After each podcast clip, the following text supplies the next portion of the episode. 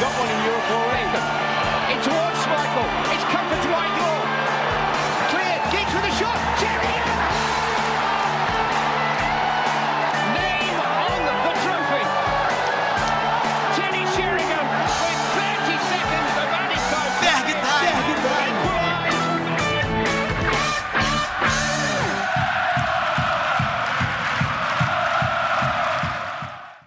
E aí, pessoal, começando a 44ª edição do Ferg Time, o podcast da Red Army Brasil. Aqui uma voz um pouco diferente, de novo, Lucas Filos. Já participei várias vezes comentando, uma como apresentador. Hoje estou assumindo a função de novo. Então, vamos lá. Comentar esse início de temporada do United, que não está muito animador, mas hoje a gente está gravando no domingo.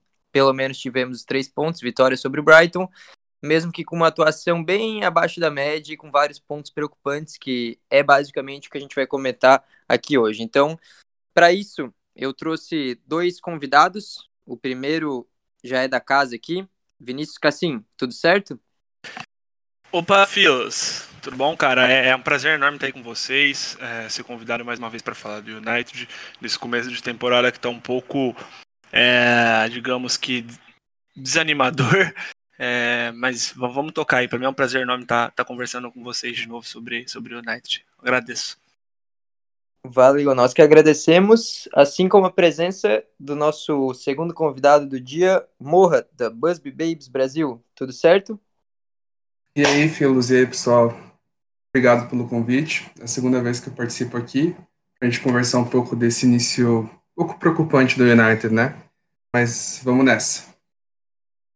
Pois é, o início está sendo bem desanimador de certa forma, porque as performances não estão seguindo a, o que acho que a maioria imaginava. Claro que tem também os problemas de falta de pré-temporada, falta de reforços, a janela está desanimando muito, mas o, o time que a gente tem atualmente não era para ter sofrido tanto contra Palace, Luton Town e Brighton hoje mesmo, que a gente, como eu falei, tenha conquistado os três pontos. Então vamos começar falando dessa partida. Um jogo de entretenimento puro, um jogo bem com a cara da Premier League, mas vários problemas na performance. O que, que vocês acharam no geral assim desse confronto? Cassim, pode começar. É, puxando o- os três últimos confrontos aí, né? Para mim foi uma situação é, um tanto quanto desanimadora, né? Porque quando a gente vê um time terminar a temporada passada da forma que terminou, é, a gente acaba criando uma certa expectativa do que vem pela frente, né? E, e- e acredita que o time vai ter uma evolução até com a aquisição do, do Van de Beek. É, e o que a gente está vendo em campo é um time numa situação é, bem, bem diferente de como terminou a temporada passada. É óbvio que é, com, com um jogo de futebol atual é, tendo um aspecto físico tão forte, é óbvio que a gente acaba saindo um pouco atrás, porque o United acabou que não tendo um descanso, digamos que correto para esse tipo de situação. É, teve pouco tempo de treino, teve o- o- os casos de Covid aí, como você falou na abertura. É, mas independente disso, eu acho que o nível que dos adversários que o United enfrentou nesse, nesse começo não dava para o time ter sofrido tanto. É, acho que é um time que é, não está sabendo muito bem o que fazer com a bola, a não ser é, jogar em contra-ataque ou em jogada de velocidade. Está um pouco complicado de construir o jogo.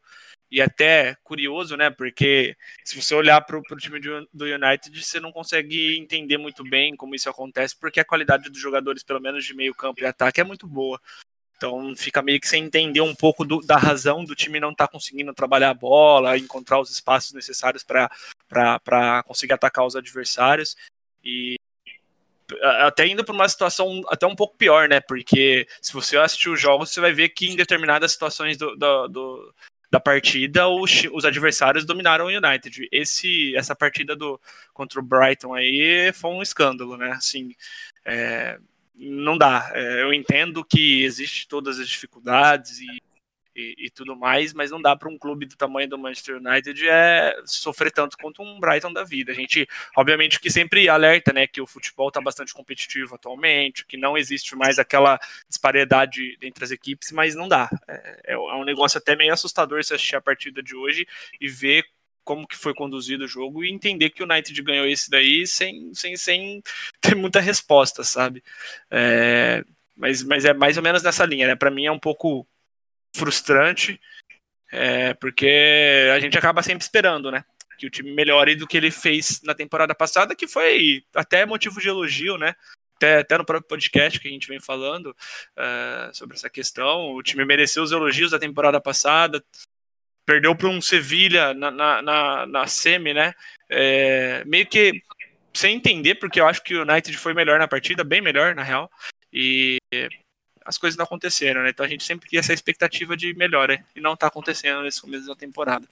É, realmente, eu também penso um pouco dessa forma. Acredito que esse era o momento de mostrar uma evolução, de não ser mais aquele time que joga só em velocidade, em contra-ataque, pressionando o adversário e é, conseguindo explorar os erros do adversário, né? A gente tinha que mostrar mais e, por enquanto, essa fase ainda não chegou. Claro que é começo de temporada, mas já acende um sinal amarelo ou talvez vermelho até, ou entre o amarelo e o vermelho. O que, que você acha, Morra?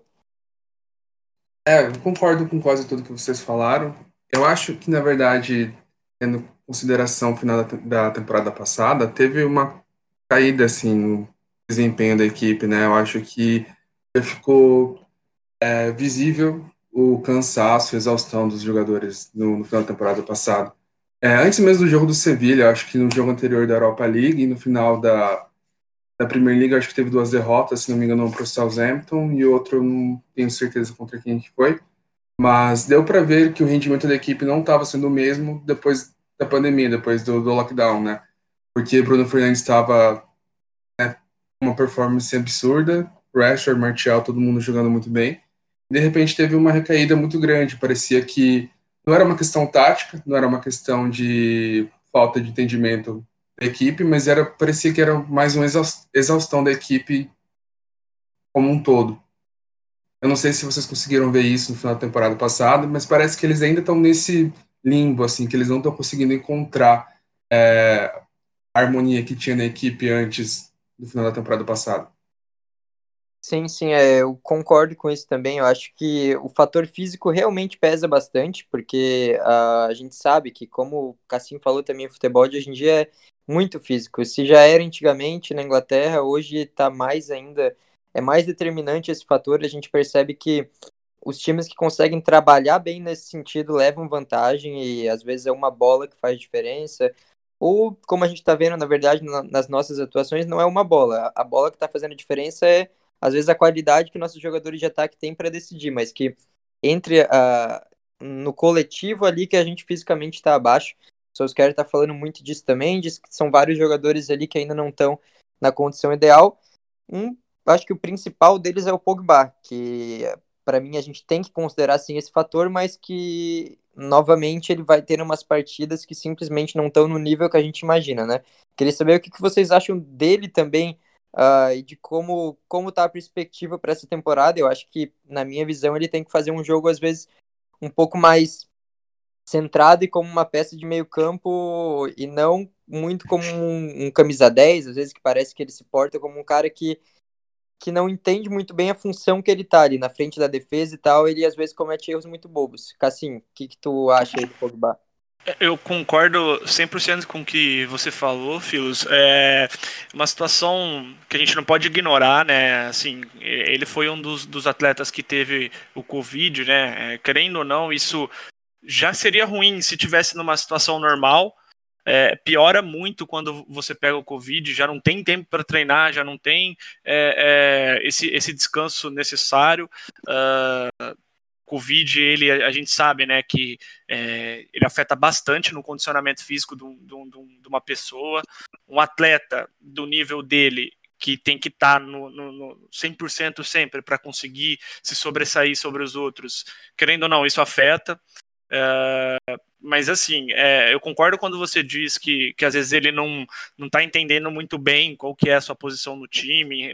Não digo nem de posicionamento, assim, sabe?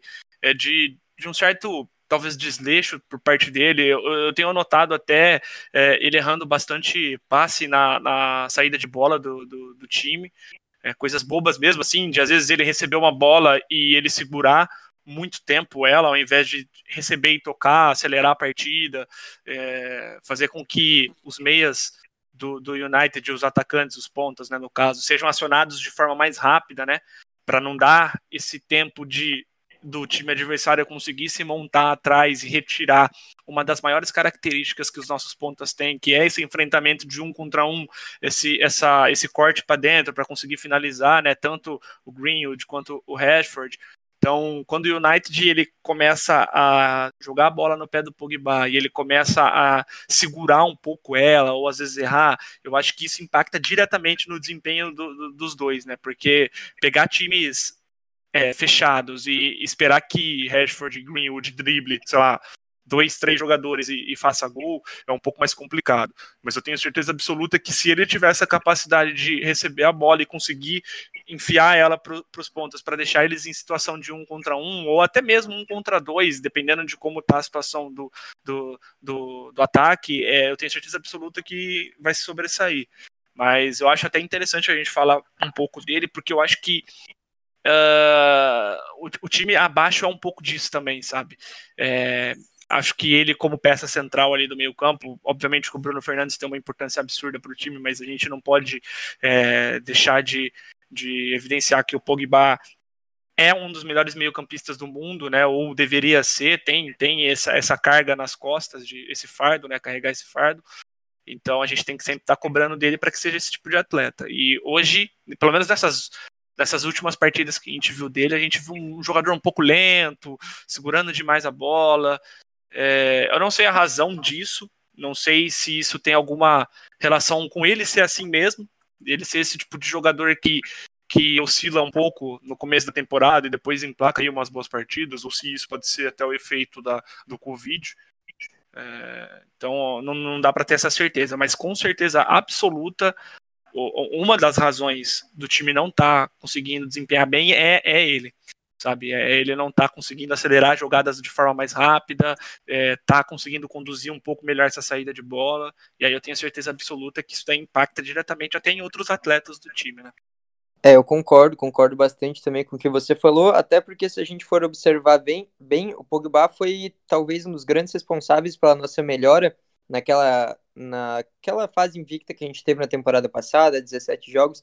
Claro que a chegada do Bruno Fernandes foi determinante, mas a volta do Pogba de lesão também, ele jogando muito bem, entendendo a função que ele tinha que fazer, acertando os passes, fazendo a bola chegar limpa no ataque, a gente melhorou e entrou em um outro patamar como time no geral. Isso deu confiança para todo mundo. E a partir do momento que ele começou a cair, agora nesses últimos jogos, o time também está caindo. Ele é uma peça fundamental, então a gente tem que tratar dessa equilibrando a balança e ele sendo um cara fundamental de muita qualidade, mas precisando mostrar isso com consistência, porque é isso que um jogador como ele precisa fazer para um time que quer disputar títulos e crescer, né, e subir de patamar. E ao contrário do que acontece com o Bruno Fernandes, o Pogba quando ele começa a errar, começa o jogo mal, começa parece que a entrar numa certa pilha e os erros vão aumentando e chega uma hora que ele não tem mais tanta confiança para para fazer algo diferente para vir o acerto. E o Bruno Fernandes já ele mostra jogo após jogo que mesmo quando ele está abaixo, que isso também está acontecendo nas últimas partidas, ele ainda acerta aquele passe decisivo, ele ainda busca o jogo como um cara que não está abaixo. E isso fez diferença. Hoje também, o momento do pênalti, a tranquilidade, a confiança dele é impressionante. O que, que você acha, Morro? Também sente essa diferença aí nos dois e qual é a análise que você faz? É, eu vejo o Pogba um caso bem específico, porque ele oscila, querendo ou não, a gente já percebeu isso, né? É que nem o que você falou, a gente não tem certeza se é por causa do Covid ou não. Mas uma coisa que eu percebi, especialmente na partida de hoje, é o que você falou da posicionamento dele, de ele não entender a função dele, igual ele entendia nas últimas temporadas. É, parece que ele culpava a faixa do Matite ali e ficava meio confuso. Ele não sabia o que fazer exatamente, e às vezes parece que o Matite subia mais e ele recuava, Aí ele queria subir de novo e ele. Eu, era um pouco é, o eu que você falava, né? Parecia algo bem egoísta da parte dele, mas egoísta, tipo, no, no sentido de querer ajudar a equipe, mas não sabia como. É, eu até fiquei surpreso que ele começou, né? Achei que o Van de Beek ia ser titular por causa da última partida do Pogba, achei que ele foi abaixo também. O Bruno é aquela coisa que você falou, ele, ele é tranquilo, ele consegue é, articular bem o ataque, porém também está bem abaixo do que ele apresentou quando ele chegou na equipe. Hoje parece que o meio de campo é... Eu sei que nossa maior crítica hoje é a faixa de defesa ali, mas o meio de campo também está bem abaixo do que do esperado, né? A gente pare... parecia que era o meio campo que já estava resolvido, sabia o que a gente ia fazer, mas agora parece estar tá bem confuso. Parece que as funções dos três estão tá bem confusa e agora com o chegada do Van de Beek ficou mais confuso ainda porque ninguém sabia onde ele ia encaixar e, assim, quem conhece o time sabe que eles seriam reserva de luxo ou seriam um substituto imediato, né? Então tá bem confuso qual é a função do meio de campo, o que, que eles têm que fazer. Parece que o Pogba tá bem, assim, desconexo do meio de campo hoje. Acho que eu vejo bem assim. É, e assim, você falou ali que hoje a nossa maior crítica é para a defesa, e até dá para fazer essa, esse link aí entre a defesa e o meio de campo, porque se esses caras, Pogba, Bruno Fernandes, jogam melhor e conseguem segurar um pouco mais a bola e tal, fazer um jogo mais dominante, a defesa automaticamente iria melhor também, porque ia sofrer menos, né? O United ia estar tá, uhum. ia tá ameaçando mais o Brighton, não ia estar tá convidando tanto eles para jogar no nosso campo e tão perto do gol do DG como aconteceu hoje, né? Então acho que dá para fazer essa essa conexão também, porque afinal, né, tá tudo interligado. E já então trazendo o assunto para a defesa, hoje foi uma partida péssima da defesa. Uh, o Van Bissaka, inclusive, fazendo para mim a pior partida dele pelo United. Ele que é um cara que nesses jogos costuma brilhar, porque o Grind não ajuda muito defensivamente, isso é dele também e do nosso sistema. Os nossos pontos eles não chegam a voltar tanto como, por exemplo, na época do Mourinho. Mas aí para isso que tem um lateral que é dominante no lado defensivo, né, como o Van Bissaka. Então era hoje para ele realmente se posicionar ali como um cara, não, eu tô aqui, mesmo sozinho eu vou mostrar que sou o lateral que o Manchester United investiu para esse tipo de jogo. E ele acabou errando muito, né? Principalmente no sentido de posicionamento. O que, que você achou dessa partida dele, Cassim? Um, achei, concordo com você também, Filos. Achei uma das piores partidas dele no United. Uh, acho que até pelo United ter sido bastante atacado, é onde que deveria ele deveria ter sobressaído um pouco mais, né? Porque é a melhor característica dele, a gente não pode negar isso. Ele não é um lateral que quando ele ataca ele é espetacular. Não acho que é ruim também, mas não acho que seja espetacular. Mas quando ele tá na defesa, a gente cansa de elogiar, né? É, ele é um, um, um, marcador assim fenomenal. E ontem, ontem não, né? Hoje é, ele acabou tendo uma partida bem abaixo Uh, acho que, obviamente, que não é o único culpado disso. Uh, eu já, já venho fazendo umas críticas uh, em relação aos dois zagueiros do, do, do, Manchester United, pelo menos escolhidos para serem titulares, né, que é o Lindelof e o Maguire. E acho que o Bailey tem, tem, que, tem que jogar nesse time, independente de qualquer circunstância. E acho que no, no, caso específico desses dois que eu citei, Uh, eu acho que tem que existir um contexto muito específico para eles, para eles não, não serem tão expostos, porque, assim, você nota claramente quando o Maguire rela o pé na bola, de que ele não tem é, a qualidade de um Van Dijk com a bola no pé e de tantos outros zagueiros. Ele é um, um, um, um zagueiro de imposição física, de, de bom é, de boa bola aérea, só que quando ele a todo instante fica exposto, a gente vai conviver com isso que a gente está vendo aí, que é eles falhando conse consequentemente é, por conta do, dos erros do, do, dos outros jogadores, né? Eles acabam sendo expostos em cima disso. Então, é, acho que o United, não sei dizer qual é a causa específica deles, da, da, do nosso sistema defensivo tá, tá um pouco abaixo, mas é, que é preocupante é o United, a gente sabe, né? Não, não só o United, mas qualquer time que quer ligar pela parte de cima da tabela, uh, ele tem que ter uma, uma consistência defensiva boa, porque não, não dá, não dá para você pensar em brigar ali pelo quarto, terceiro ou quarto lugar, que eu acho que é o que talvez a gente almeje nessa temporada, é, tomando tanto gol. Então, acho que ele é, precisa se identificar uma causa, acho que é mais coletiva do que propriamente deles, embora, como você tenha citado, o, o, o Van Bissaka hoje fez uma partida horrorosa, mas acho que isso tá. É, é como você falou, tá tudo interligado, sabe? Quando as coisas não funcionam no, no, no United, não é tipo, ah, a defesa não funcionou, mas o resto foi bem. Ah, o meio-campo funcionou hoje, mas o resto não funcionou. Tipo, as coisas parecem que estão interligadas. Quando, quando um não funciona, todo o resto não funciona.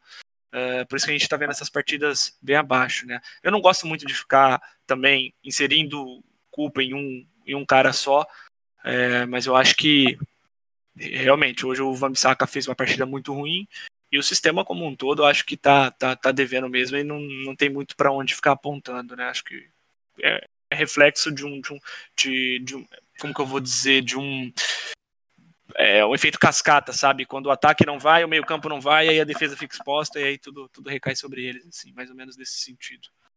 É, realmente, até porque quando a coisa tá boa, parece que tá muito boa, tá quase perfeito, como por exemplo naquela reta final, naqueles 17 jogos invictos. Parecia que o United era um dos melhores times do mundo, até porque no momento, em forma e tal, era, né? Mas agora, quando vai mal, parece que é todo mundo mal, é todo mundo levando crítica merecidamente e parece que já é assim do céu ao inferno e pode ir também do inferno ao céu em pouco tempo, porque futebol é assim e a gente tem qualidade, tem um, apesar de precisar de reforços, tem um elenco, um, um time titular bom, dá para se dizer assim, né? E que pode jogar muito melhor do que jogou hoje.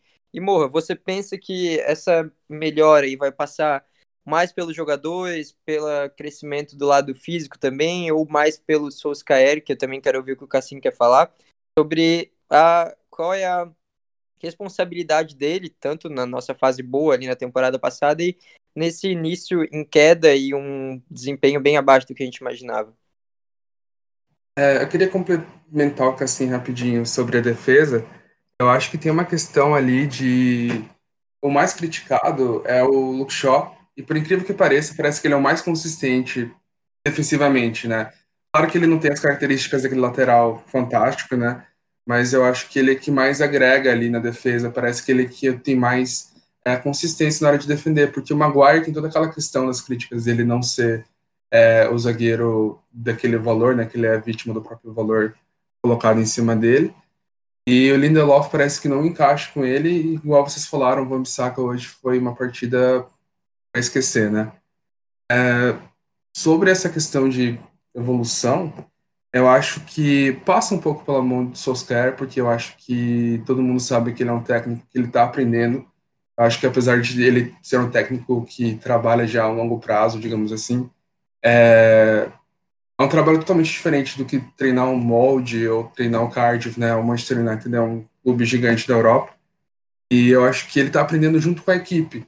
E minha crítica principal para ele é essa questão de leitura de jogo. Né? Eu acho que hoje ele acertou, hoje ele conseguiu entender o que estava acontecendo no jogo, ele conseguiu mudar a tempo. Mas é uma questão de não só dele, mas da equipe ter toda essa evolução de desempenho e também a questão dos reforços. Eu acho que é, é uma, é uma bagunça muito grande o que está acontecendo no Manchester United. Eu acho que não tem uma resposta assim manual para falar ah, é isso que está acontecendo, tem que resolver isso aqui, isso aqui, isso aqui. Eu acho que é um problema muito grande o sistema do Manchester United. Eu acho que já, se a gente for falar sobre isso, vai a questão da diretoria e tudo mais. Mas é uma questão de é, um pouco psicológico, talvez, né? Por falta de reforços, a negatividade ao redor do clube. Então, eu acho que não tem uma resposta certa para dizer quando ou como esse time vai poder evoluir ou melhorar. Mas eu acho que a gente vai conseguir ver isso essa temporada. Eu acho que vai ter esse. Eles vão conseguir voltar a recuperar a forma que tiveram no passado mas talvez não seja tão espetacular como foi, né? Eu acho que as outras equipes estão reforçando bastante e vai ser um pouco complicado manter esse nível que a gente estava. É, eu, eu penso também, eu penso que nem muito ao céu, nem muito ao inferno. Eu acho que essa é a temporada do Solskjaer também mostrar a evolução como treinador e mostrar que ele tem capacidade para ir aprendendo, claro que ele vai aprendendo, mas aprendendo já se posicionando como um treinador de Manchester United no sentido tático da coisa também. Eu acho que no geral ele já mostrou que ele tem, tem peito para ser treinador do United, mas precisa ir mostrando alguma evolução no sentido mais tático da coisa. E não, não consigo cobrar dele, por exemplo, eu já falei várias vezes, a gente fazer aquela comparação, ah, o Liverpool tem o Klopp, o City tem o Guardiola, não, não vai ser justa essa comparação, com quase ninguém vai ser justa. Então acho que não dá para colocar também o sarrafo tão lá no alto, mas mais alto do que ele esteve na temporada passada, né? Porque, por exemplo, na temporada passada, principalmente no começo, lá quando a gente estava mal, no final a gente terminou bem, né? Mas quando ele tinha lá o time titular com Fred, McTominay, Andrés Pereira, Daniel James e esse tipo de jogador não dava para cobrar tanta coisa assim. Então ali eu pensava, não, não dá para cair em cima do treinador agora. E ele foi mostrando que com jogadores melhores surgindo, se consolidando, encontrando as posições ideais, a, a gente poderia ter um time bom e competitivo, como foi conquistando o terceiro lugar da Premier League, né? Mas agora é o momento de ele mostrar que vai conseguir fazer algo mais e, e mostrar evolução, porque uh, a gente sabe que o time precisa dar esse próximo passo e não ser só aquele time de, como eu falei, de velocidade, de transição, de contra-ataque, de uma jogada diferente ali dos jogadores do ataque. A gente não pode ser tão dependente disso e da inspiração deles. Vai ter dia que a gente vai precisar de algo a mais, de uma saída de bola diferente, de uma opção diferente para sair da pressão do adversário. Isso a gente está sofrendo muito na saída de bola. Então eu acho que o Solskjaer agora tem que ser cobrado mais de forma mais firme como ele está sendo, né? O Cassim é um que também está falando muito sobre o Solskjaer e recentemente pode completar aí a análise.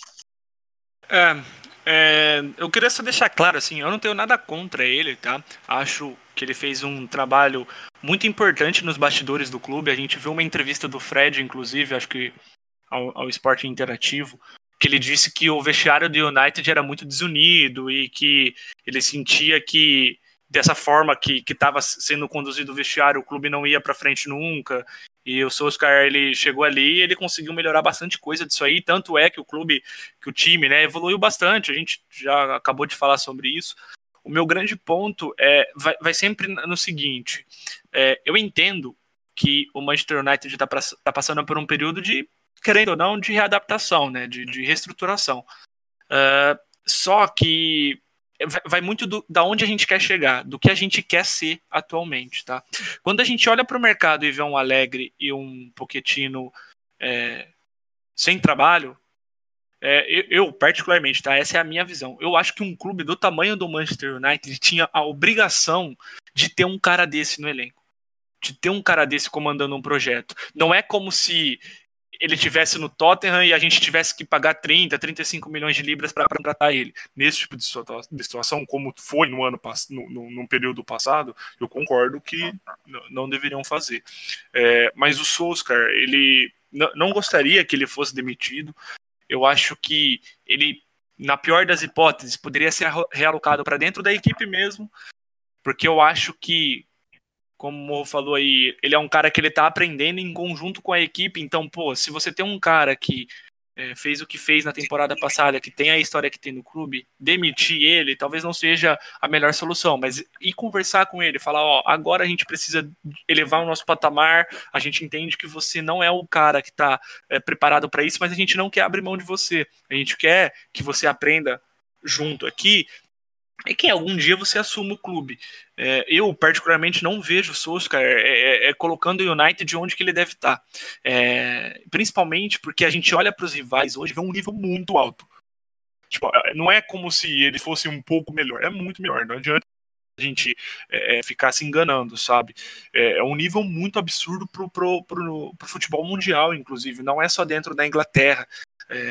o nível de futebol apresentado tanto pelo City e principalmente pelo Liverpool é um negócio escandaloso. Comparar com os outros não dá. É só você notar a facilidade que o Liverpool teve para bater no Chelsea semana passada. É, foi 2 a 0 o jogo, mas poderia ter sido muito mais. É um nível muito discrepante desses dois com todo o resto, sabe? É, e, e, eu não vejo o Solskjaer colo conseguindo colocar o United num patamar acima. Obviamente que eu não digo colocar no, no meio desses caras, porque, querendo ou não, é um projeto bem mais adiantado deles e tal mas eu espero que o United seja esse time de terceiro e quarto lugar e que, por mais que talvez não vença a PL, seja um time que incomode muito, principalmente esses dois rivais. E hoje, com esse futebol, eu não consigo ver o Solskjaer fazendo isso. É, acho que o United, nesse, nesse, nesse nível que está hoje, pode inclusive ficar abaixo de Chelsea e Arsenal, o que seria uma notícia bem triste para a torcida. É, aliás, até mais que o Everton, né? A gente não pode deixar de citar o Everton aqui, que está num nível bem, bem alto. E eu acho que seria desesperador a gente imaginar o United nesse, nesse tipo de situação. Então, eu, particularmente, acho que ele deveria ser realocado dentro da equipe para aprender junto e principalmente para fazer essa transição, essa condução de vestiário, porque eu acho que ele tem o domínio sobre os jogadores. Os jogadores acho que elogiam bastante ele. Mas na parte tática, pensando na parte tática do jogo, eu não consigo enxergar ele sendo esse cara para conseguir elevar o nível do United. E piora muito por conta de a gente olhar para o mercado e ver um Pochettino e um Alegre, eu particularmente, tá? Acredito que até o Alegre seria um pouco melhor e, e acho que seria nesse, nesse aspecto, sabe? É, se o United quer se colocar como um, um, um clube grande, um clube que incomode esses dois, tem que ter um treinador à altura que consiga fazer isso. Hoje eu não vejo o Solskjaer fazendo isso, mas pode ser que daqui um tempo que ele aprenda, ele possa vir a ser até melhor que esses caras. A gente não sabe como que, que é o mundo do futebol, mas acho que pode ser isso mesmo. Eu entendo o que você disse, eu concordo em partes. Eu acho que é uma questão um pouco mais complicada do que você fez parecer, por questão do clube mesmo. Eu acho que é, se a gente fosse considerar pessoas como Pochettino, Alegre e outros técnicos, sei lá, estão num patamar um pouco mais elevado, é, é uma questão de saber como o clube funciona, né? Então, se a gente fosse fazer isso, eu tinha falado, o Filo sabe das minhas críticas que eu tive em cima do, do Solskjaer. É, por exemplo, eu achava que o Pochettino era o ideal para assumir esse cargo, tendo é, pouco material humano, pouco, poucos reforços. A gente já viu ele fazendo isso no, no Tottenham, então eu achei que seria o nome ideal para o Manchester United. Mas como o, a diretoria bancou o Solskjaer, eu acho que não tem como fazer isso agora, nem na próxima temporada, porque eu acho que eles compraram o projeto do Solskjaer. E o problema de fazer essa questão de é, pegar o Solskjaer e deixar ele na equipe, fazer ele crescer junto de alguma forma, assim, sem ser o técnico, né, colocar ele em outra posição, é, fica complicado por causa do como a diretoria funciona. Não sei se vocês viram a entrevista do Ferdinand, de como o Woodward e o Judge é, conversam com os jogadores, com os técnicos, e é uma, uma coisa bem desumana, assim. Eu acho que eles não têm esse é, entendimento futebolístico para poder falar com seus caras, de falar, ah, agora você não vai mais ser o técnico porque a gente acha que você não encaixa nesse projeto. Eu acho que o seus caras ia falar, por quê? Aí o Woodward não ia saber responder como isso. Ele acho que ele não ia conseguir ter esse entendimento de falar, ah, você não é o cara ideal, por causa que a gente não vai conseguir reforçar direito e a gente acha que o Pochettino é melhor. Eu acho que é um, é um mal do clube. Eu acho que não tem como fazer isso hoje, antes de a gente pensar o que está acontecendo dentro do clube. Eu acho que o Solskjaer tem ainda bastante tempo para provar que ele vai ser, mas eu concordo com você que ele está bem abaixo, não tem como a gente mentir. Ele está no mesmo patamar que o, o Klopp, o Guardiola, e eu realmente tenho o mesmo medo que você tem de ficar atrás do Arsenal, do Everton. É, do Chelsea, eu vejo algo bem semelhante com o Manchester United, não tenho certeza, mas eu acho que isso é, já é outra discussão. Não sei qual é a opinião de vocês a respeito disso. É, eu, eu penso também, eu acho que o Chelsea ele passa por esses problemas e tem até um time mais desequilibrado, digamos assim, né? Se a gente for ver, pelo menos o United, a gente tem esse, esse 11 ideal, ou pelo menos uns 9 ideais, né? Que é meio que consenso e tá seguindo, assim, meio que uma ordem e eu vejo mais consistência. O Chelsea com muita mudança de formação, de escalação, com vários reforços chegando, reforços de qualidade, claro, mas que a gente não sabe como vai ser a adaptação inicial, né? Tá tendo problemas. Hoje, inclusive, que a gente gravou, empatou com o West Bromwich 3 a 3 levou 3 a 0 nos três primeiros minutos, conseguiu empatar com gol nos acréscimos. Então, é, eu acho que quando a gente fala de Premier League, a gente tem que ser, ser firme na, na crítica ou ser, ser firme no elogio também, mas ao mesmo tempo sempre considerar que a liga está crescendo muito de nível e vive um momento assim que eu até falei num texto na semana passada que eu fiz para o Futuro que é de auge do campeonato em si, porque a gente pega times lá da parte de baixo da tabela que não são times ruins. Na maioria dos campeonatos a gente vê times fracos, né? Então na Premier League a gente não pode falar tanto assim como falaria em outro campeonato. Então, acho que toda análise tem que ter esse contexto também. Mas, claro, é o Manchester United, é um time que tem uma arrecadação absurda, tem uma condição de fazer muito mais do que vem fazendo. Então eu também eu fico meio que nesse meio termo aí, concordo com o Cassim de que a gente tem que ver uma evolução e ver esses nomes no mercado também é atrativo, mas ainda mantenho minha fé no Solskjaer, pelo menos para dar continuidade no projeto, pelo menos mais uma temporada, mas penso assim, se chegar um momento que ele sair, vir um desses caras, uh, o trabalho dele não vai ter sido ruim, ele vai ter feito um trabalho bom porque ele limpou a casa, limpou o elenco, boa parte, organizou muita coisa, deu confiança para os jogadores, deu deu certo tom de, de alegria e de aquela arrogância, digamos assim, do Manchester United que estava faltando porque o time era muito bagunçado. Então ele conseguiu, mesmo com a diretoria atrapalhando em muitos sentidos, fazer um, um, papel bem, bem interessante aí de, de manager até, né? Então acho que vai ficar o mérito para ele e se chegar um treinador e levar o time pro, pro outro nível, digamos assim, vai ter tido essa mão dele também em, em dar uma condição melhor para quem viesse depois, né? Então não dá para garantir se é ele que vai fazer isso ou não, mas o papel de certa forma foi feito. Agora é ver se ele vai conseguir bancar dentro de campo, né? Então pode pode falar. É, eu, Ô, Filho, só, só, só um, um, ponto interessante que, que o Morro citou e que você complementou. É, eu, quando eu peço o Alegre ou o Pochettino também, a gente tem que.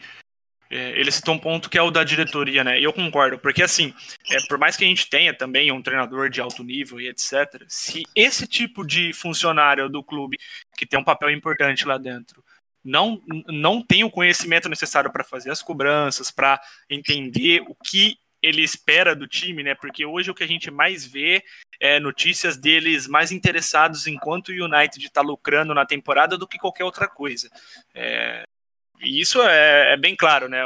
os Glazers eles é, não escondem de ninguém que o único interesse deles é, é em lucrar. E, a, e a, marca, a marca do United de hoje é a segunda mais valiosa do mundo. E por isso que eles não mexem nesse tipo de funcionário porque eles estão gerando lucro que é o objetivo que eles têm hoje. Uh, eu, eu concordo às vezes você pode até colocar um alegre um pouquinho e simplesmente as coisas não fluírem mesmo porque se esse tipo de, de funcionário né que é muito importante para o clube não está alinhado não tem não tem muito que, o que fazer de fato é, realmente, eu acho que toda conversa atualmente sobre o United acaba caindo nesse, nesse assunto de diretoria, porque é muito importante, a gente sabe que diretoria tem potencial tanto de, de potencializar o projeto do clube ou de minar o projeto do clube, e a gente estava animado até o início dessa janela, mas essa janela está dando, por enquanto, um banho, de, um banho, um balde de água fria, porque o Solskjaer, ele simplesmente não está recebendo aí o, o, suporte que a gente imaginava que ele ia receber. Ele tá tendo até que equilibrar uma postura ali nas, nas entrevistas de um pouco deixar claro que ele precisa de reforços e um pouco fazer ali o, a média com a diretoria também, porque a gente sabe que se ele joga toda a merda no ventilador, digamos assim, o time já, o clube já começa a entrar numa crise como viveu com os outros treinadores, né? Então, pelo menos nesse ponto, acho que o Solskjaer é um cara legal para conduzir esse tipo de situação que é infeliz, mas não tem muito o que a gente fazer daqui, né? Quem está com o poder de decisão são os donos e eles não têm motivo na cabeça deles, né, para mexer muito. E já puxando então para esse assunto de janela e tal, para a gente já entrar nessa reta final da conversa, uh, queria saber a visão de vocês para esses últimos dias janela de transferências, né? Fecha no dia 5 de outubro, hoje é 26 de setembro, se eu não me engano. Então, tá perto. A gente não teve os reforços que imaginava. Ainda tem certas perspectivas. A gente sabe que o United, às vezes, na última semana, ali nos últimos dias, resolve pagar o que ele já poderia ter pago lá na primeira semana, né? Então, isso pode acontecer de novo. Queria saber aí o que, que qual é a visão de vocês, Morra, o que, que, que, que tu acha? É... Eu, particularmente, não espero muito a janela agora. É que nem você disse, é uma questão de que nos últimos dias eles sempre acabam surpreendendo de alguma forma, mas é, eu acho que o discurso deles foi claro, desde o começo da janela, que eles não iam fazer nenhum absurdo. Então, eu, por exemplo, não, eu sou a pessoa mais desesperançosa se a gente for falar sobre o Jadon Sancho. Eu acho que ele não vem. Eu acho que é, o Borussia tem sido bem mais firme que nossa diretoria. O Zork já falou bastante vezes. A gente sabe que o Zork um falastrão às vezes, mas a gente viu que é, talvez não ocorra, né? Talvez o United até acabe fazendo uma proposta, mas eu acho bem complicado. Agora o nome do Alex Telles é o nome que tem surgido nas últimas semanas, eu acho que pode concluir. E não acho que é um reforço ideal, não acho que era prioridade também. E tem o Fabrício Romano falou de algum zagueiro, né? Só que parece que é bem mais complicado ainda, porque eu acho que eles não têm um nome na zaga, né? O Pamecano foi o nome mais vinculado, se não me engano. Teve outros nomes um pouco mais alternativos, que nem Rodon, do Swansea, e eu não lembro qualquer outro nome, acho que o Badiachil, do Mônaco. Mas parece algo que tá bem, assim, tem uma névoa em cima da janela de transferências do Manchester United. Eu acho que tá algo bem confuso. Não faço ideia do que vai acontecer. Acho que no máximo vem um reforço e não vai ser uma grande estrela, assim. Eu acho que tá bem complicado o que mais me frustra nessa questão é que essa janela era a janela ideal para a gente poder sair na frente e tentar chegar próximo ao nível do Liverpool e do Manchester City, né? A gente conseguir preencher nosso elenco de alguma forma.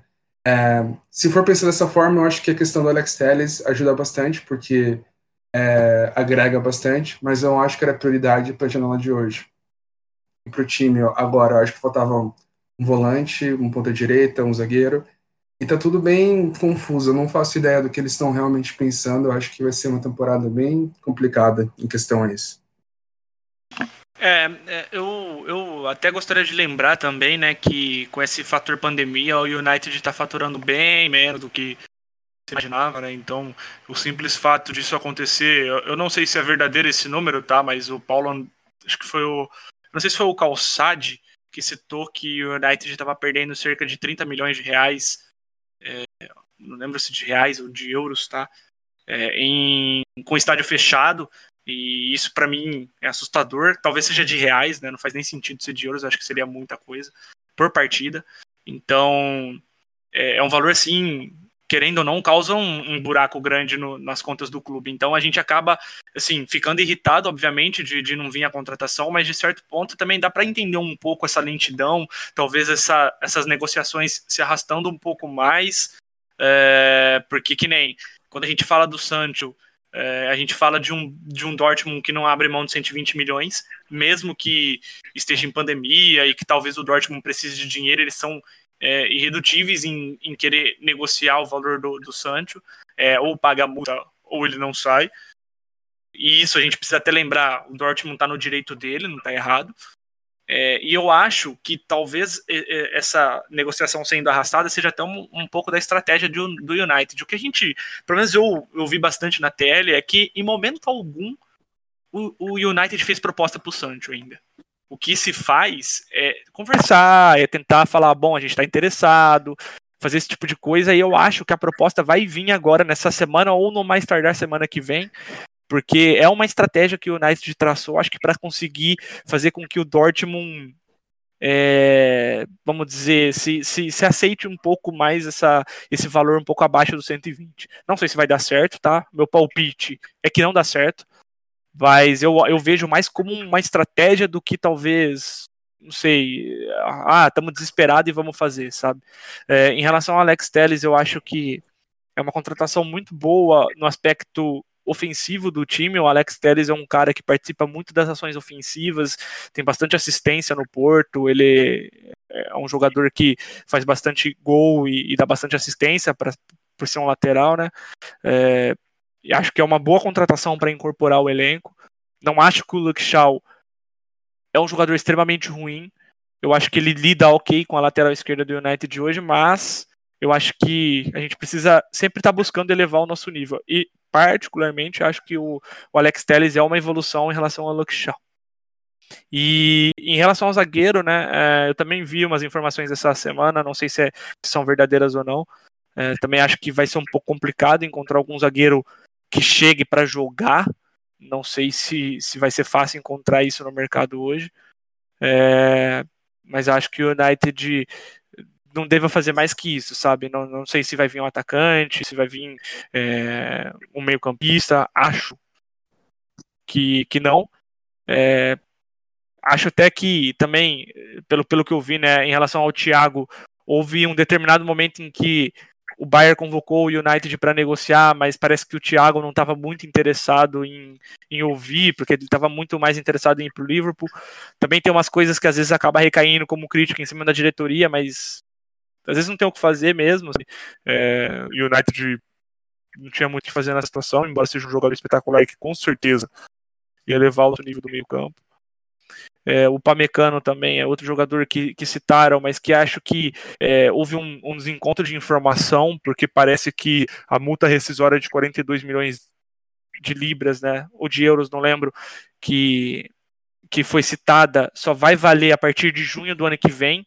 E, então, nessa temporada, teoricamente, ele não tem multa e o Leipzig, o Leipzig ia, ia, colocar o valor que eles queriam. Então, acho que o United até deu uma recuada por conta disso, mas ano que vem acredito que vai, estar em cima. É, eu não sei, sabe? É, é, algo um pouco complexo falar dessas coisas, porque, como eu disse, né, a gente está vivendo uma situação um pouco diferente, um pouco anormal. Uh, não dá para saber o que, que dá para gastar, o que, que não dá. Pelo que eu vi também no Twitter, é, é, parece que seria uma estratégia do United de esperar para comprar o Sancho, porque parece que a partir de outubro se contabiliza como coisas é, da temporada que vem e não dessa. Eu não lembro exatamente como funciona, tem toda um, uma discussão em relação a isso. E, bom, em relação à expectativa, eu vou ser bem sincero, acho que só vai vir o Alex Telles mesmo, então é, é um uma boa contratação, mas obviamente que não vai mudar o nível do United, não vai fazer o United jogar, mudar o seu jogo completamente. Mas, querendo ou não, é uma boa contratação e acho que não deve fugir muito disso, sabe? É, eu, eu também acho que o United uh, tem que. A gente tem que ter esse equilíbrio na análise. Eu man, tento manter esse equilíbrio de. A gente se irrita com muita coisa, a gente sabe que a diretoria é incompetente mesmo, mas é óbvio que também é um momento diferente no futebol e vai ter clube que vai adotar uma postura agressiva, vai para cima, como por exemplo o Chelsea está fazendo, né, nas mãos do Abramovich, que ele decidiu uh, abrir os cofres e mostrar ali para a Europa que ele quer realmente colocar o Chelsea em outro patamar, aproveitar os jogadores que ele conseguiu contratar por valores abaixo do que eles estariam em outras janelas, e vai ter clube que vai adotar uma postura mais cautelosa, e isso também é compreensível. Infelizmente, a gente não pode mudar a realidade que o ano é bem diferente e que o clube está sofrendo, sim, não sofrendo, né? Porque tem clubes que sofrem muito mais, mas tá tendo uma perda de, de arrecadação que é gigantesca. Então acho que tem que ter esse equilíbrio na análise também. E eu também penso que o Sancho existe a possibilidade que o United vai fazer pelo menos uma proposta.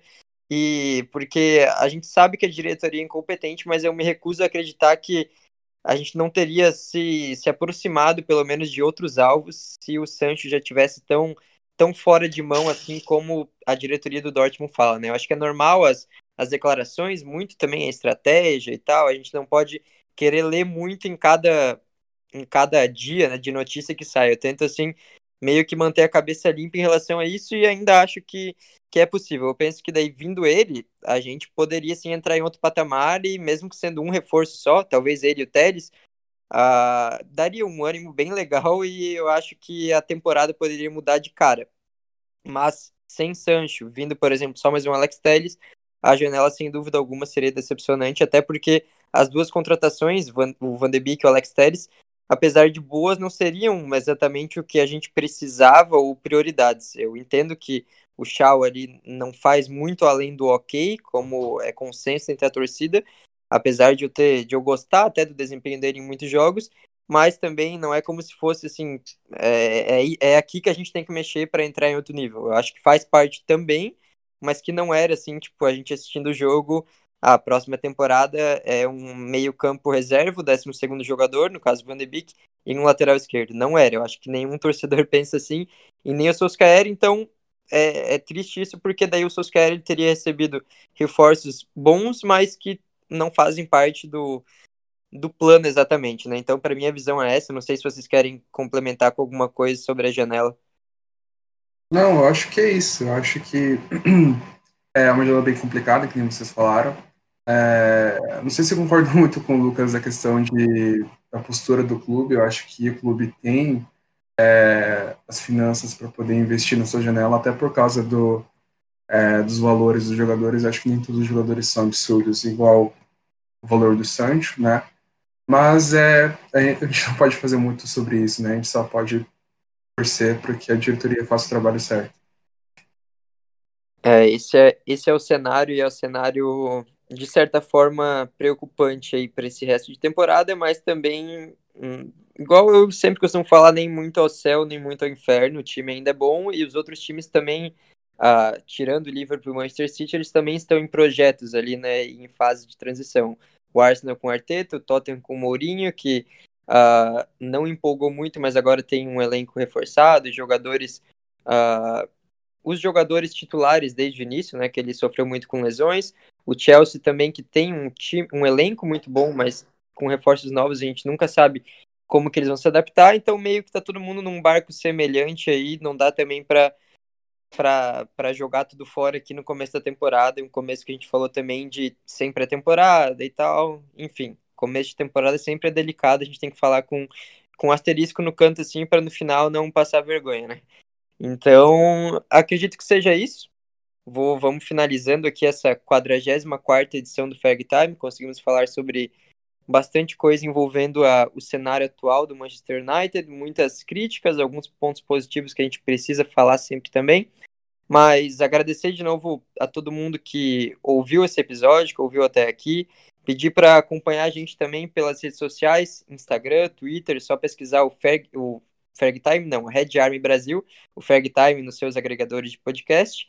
E também no Medium tem o blog lá com alguns textos sobre o United, conteúdo bem legal. Muito obrigado a quem acompanhou até aqui e obrigado aí aos convidados do dia. Cassim, valeu. Se quiser adicionar alguma coisa aí.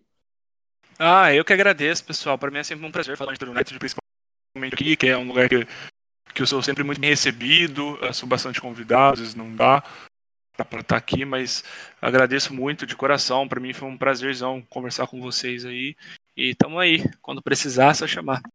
Valeu, Cassim. Valeu também, Morra. Tamo junto aí, obrigado por ter aceitado o convite. Parabéns pelo trabalho de vocês lá na Busby Babies. E se quiser complementar alguma coisa aí.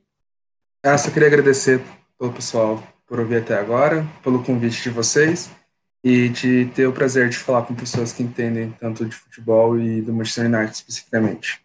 É isso. Valeu, galera. Fechou, então é isso aí. Novamente, muito obrigado a todo mundo que ouviu. Nos acompanhe nas redes sociais. Red Army Brasil, obrigado por terem ouvido a 44 edição do Ferg Time. Vamos ver agora se o clube melhora. Abraço! Ferg Time, um podcast do Red Army Brasil.